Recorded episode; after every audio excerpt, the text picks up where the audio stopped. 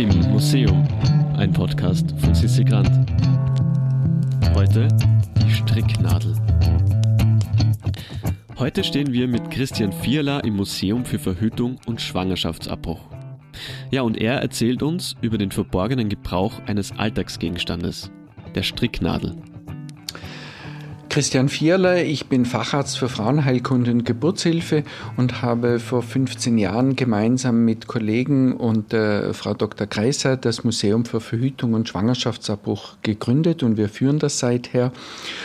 Und wir dokumentieren im Museum, wie die Menschen gelernt haben, das natürliche Ausmaß der Fruchtbarkeit von etwa 15 Schwangerschaften im Leben einer Frau auf das individuell gewünschte Anzahl an Kindern zu reduzieren. Das war eine unglaubliche kulturelle Leistung, die Zähmung der Fruchtbarkeit, durchaus vergleichbar mit der Zähmung des Feuers. Hier stehen wir vor einer Nachbildung einer Küche, circa in den 60er Jahren, 50er, 60er Jahren an den Wänden die entsprechenden Schränke und ein alter Küchentisch. Alles sehr unauffällig, ein bisschen schmuddelig, abgenudelt. Und der Küchentisch hat eine Schublade. Äh, und in dieser Schublade nichts Besonderes, ein altes Besteck, Messer, Gabel, Löffel, was findet man schon in einer Tischschublade? ein paar Stricknadeln, ein Suppenschöpfer. Ja, auch die Stricknadel im Küchentisch, eigentlich nichts Besonderes, absolut unverdächtig. Stricknadeln waren sehr weit verbreitet, jeder hat natürlich gestrickt. Und über den verborgenen Gebrauch, den verbotenen Gebrauch der Stricknadel hat man nicht so viel geredet. Und warum die Stricknadel im Küchentisch? Nicht so sehr wegen dem Stricken, sondern was hat man sonst am Küchentisch noch gelegentlich gemacht oder machen können, wenn Not an der Frau war? Eine illegale Abtreibung. Warum am Küchentisch? Weil das war eigentlich der einzige Platz, der einigermaßen sauber war, der einzige Platz, wo es Wasser gab der einzige Platz, wo ähm, es kein Problem war, wenn etwas Flüssigkeit, Blut, Fruchtwasser auf dem Boden gab, äh, geronnen ist, was man auffischen konnte. Und so kam es, dass die Küche da der äh, Ort war, wo illegale Abtreibungen häufig durchgeführt wurden. Nicht, weil die Küche ein geeigneter Ort gewesen wäre, sondern weil es in der Illegalität nichts Besseres gab. Die Bedeutung des Küchentischs in der Zeit des, der verbotenen Abtreibung geht auch aus einem Kurierartikel von 1973 hervor. Das war zwei Jahre vor der Legalisierung der Abtreibung in Österreich. Auf Seite 7 im Chronikteil steht da ein großer Titel, Mädchen starb am Küchentisch, 20 Monate Kerker für den Abtreibungsspezialisten.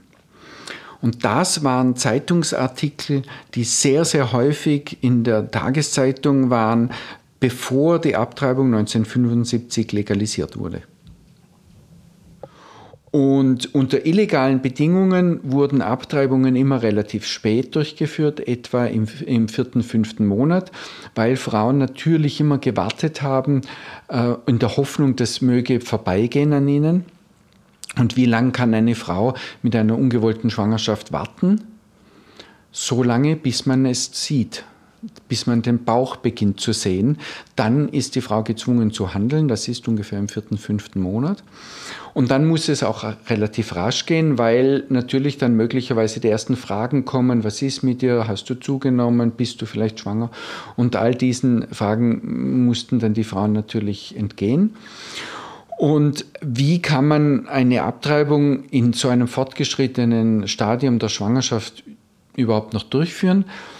Technisch ist es relativ einfach. Man muss die Fruchtblase anstechen.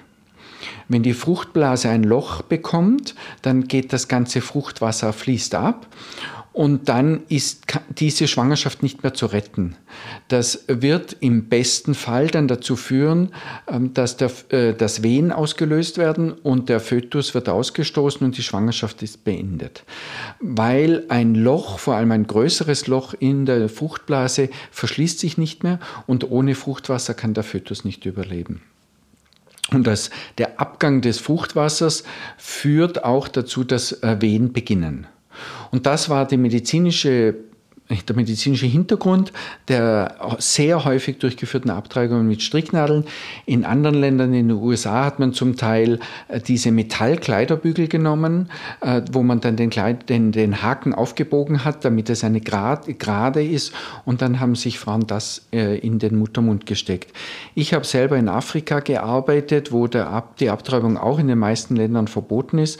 Und äh, dort ist jetzt Stricken nicht so äh, Mode, aber dort werden sehr häufig Plastik, gerade Plastikstifte oder Äste des Cassava-Strauchs genommen. Der Cassava-Strauch hat eben sehr gerade, auch feste Äste mit wenig ähm, Nebenästen und, äh, oder sonstige Holzstücke, die dann in den Muttermund eingeführt wurden und immer mit dem Ziel, die Fruchtblase zu eröffnen oder anzustechen. Und in der Theorie kann das einigermaßen gut funktionieren. Wenn Frauen geübt waren oder wenn das jemand gemacht hat, der geübt war, dann hat das auch immer wieder relativ gut funktioniert. Also mir ist äh, eine überliefert noch von Professor Rockenschaub, dem ehemaligen Leiter von der Semmelweis Klinik in Wien, der von einer Patientin berichtet hat, die hatte schon mehrere Kinder und dann ist die Gebärmutter nicht mehr so weit oben gewesen, sondern hat, sie hatte eben eine Gebärmuttersenkung und die hat ihm dann berichtet, ja, das sei irgendwie kein Problem, sie hatte öfter Doktor schon eine Abtreibung durchgeführt.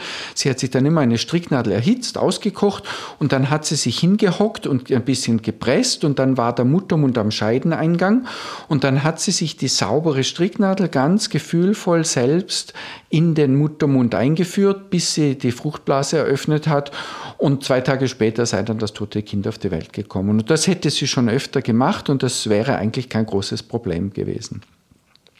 Das ist nicht falsch, aber die Situation ist häufig nicht ganz so einfach. Äh, häufig ist der Muttermund nicht am, am äh, Scheideneingang, beziehungsweise Frauen haben äh, noch gar keine Kinder bekommen und der, der, Muttermund ist relativ weit oben. Häufig ist die Gebärmutter geneigt, nach vorne oder nach hinten. Äh, das sieht man von außen ja nicht. Und häufig wird das auch von Menschen durchgeführt, die wenig oder keine medizinische Erfahrung haben oder Wissen haben. Und dann ist es extrem gefährlich, lebensgefährlich, teilweise einen so spitzen Gegenstand in den Bauchraum einzuführen, weil man ja nicht weiß, wohin man führt. Und dann ist man mit diesem spitzen Gegenstand sehr schnell durch die Gebärmutter durchgestochen. Und das hat im Wesentlichen zwei große Risiken. Das eine ist, man kann ein Blutgefäß anstechen. Und die Blutgefäße, die die äh, Gebärmutter versorgen, sind so groß wie der kleine Finger. Sie können sich vorstellen, wenn Sie so ein Blutgefäß anstechen mit einer Stricknadel, dann hat die Frau vielleicht noch fünf Minuten zu leben und dann ist sie verblutet. Da können so schnell können Sie das nicht einmal ähm, den Bauchraum eröffnen und das äh, Blut stillen. Und das zweite große Risiko ist ja, dass wir im Bauch ähm, sehr viel Darm haben und äh, der Bauchraum ist steril, das heißt, da gibt es kein einziges Bakterium, aber im Darm sind Milliarden von Bakterien die uns in der Verdauung helfen und die uns nichts tun, solange sie im Darm drinnen verschlossen sind. Aber wehe, diese Bakterien kommen aus dem Darm heraus, zum Beispiel durch eine Verletzung. Also man sieht das heute auch noch teilweise, wenn im Rahmen von Unfällen zum Beispiel oder von, von äh, Kämpfen, wenn jemand einen Messerstich im Bauch hat oder eine Verle Bauchverletzung hat und der Darm wird geöffnet, dann ergießen sich diese Milliarden von Bakterien in den sterilen Bauchraum. Und das führt innerhalb von ein, zwei Tagen zu einer sogenannten Blutvergiftung. Dann sind diese Bakterien nicht nur im Bauchraum verteilt, sondern mit dem Blutstrom im ganzen Körper. Und das ist extrem gefährlich, lebensgefährlich. Da versterben sehr viele Menschen. Wenn man äh, und selbst mit allem Einsatz von Antibiotika und moderner Medizin äh, ist es nicht möglich, immer alle Menschen zu retten, die eine äh, Blutvergiftung zu haben. Und wenn jetzt eben früher bei diesen illegalen Abtreibungen jemand mit einem spitzen Gegenstand durch die Gebärmutter hindurchgestochen hat und dann einen, den Darm äh, verletzt hat, dann haben die das oft auch gar nicht so gemerkt. Natürlich hatten sie Schmerzen, aber sie hatten nicht gleich gemerkt, wie hochgefährlich, brandgefährlich diese Situation ist. Und wenn man das ein bisschen verschleppt und die Bakterien können sich ausbreiten, zu einer Blutvergiftung führen, dann ist die Frau nicht mehr zu retten. Und das sind die zwei äh, Dinge, die äh, Abtreibungen unter Illegalität, unter den illegalen Bedingungen lebensgefährlich machen häufig, beziehungsweise sehr häufig zu Entzündungen und, und, vielen schweren Komplikationen geführt haben. Auf der anderen Seite, wenn eine Abtreibung sicher medizinisch nach dem Stand der Medizin durchgeführt wird, ist es eine der sichersten chirurgischen Eingriffe, die wir in der Medizin haben überhaupt. Es gibt praktisch keine Todesfälle mehr von Abtreibungen und auch praktisch keine, also ganz selten nur Komplikationen, ähm, obwohl im Volksmund oder in, in, in, in Gerüchten, in den Urban Legends diese Komplikationen aus früheren Zeiten, aus der Illegalität teilweise immer noch weiterleben. Aber vollkommen ungerechtfertigt. Auch die häufig äh, so ins Feld geführte auf Unfruchtbarkeit nach einer Abtreibung ist vollkommen falsch. Das Gegenteil ist richtig. Frauen können, sind nach einer Abtreibung äh, in einem größeren Risiko wieder schwanger zu werden wie andere Frauen, die vielleicht noch gar nicht schwanger waren, weil man da gar nicht weiß, ob die überhaupt fruchtbar sind. Aber Frauen, die eine Abtreibung hatten, sind ja definitionsgemäß fruchtbar und sie haben etwa zwei Wochen nach einer Abtreibung schon wieder den nächsten Eisprung, können sofort wieder schwanger werden. Eine Stricknadel als historische Mahnung. Mehr Informationen zu diesem Thema erhalten möchte, findet den Link zur Website des Museums für Verhütung und Schwangerschaftsabbruch in unseren Shownotes. Dieser Podcast wird produziert vom Produktionsbüro Sissi Grant, Musik Petra Schrenzer, Artwork Nuschka Wolf.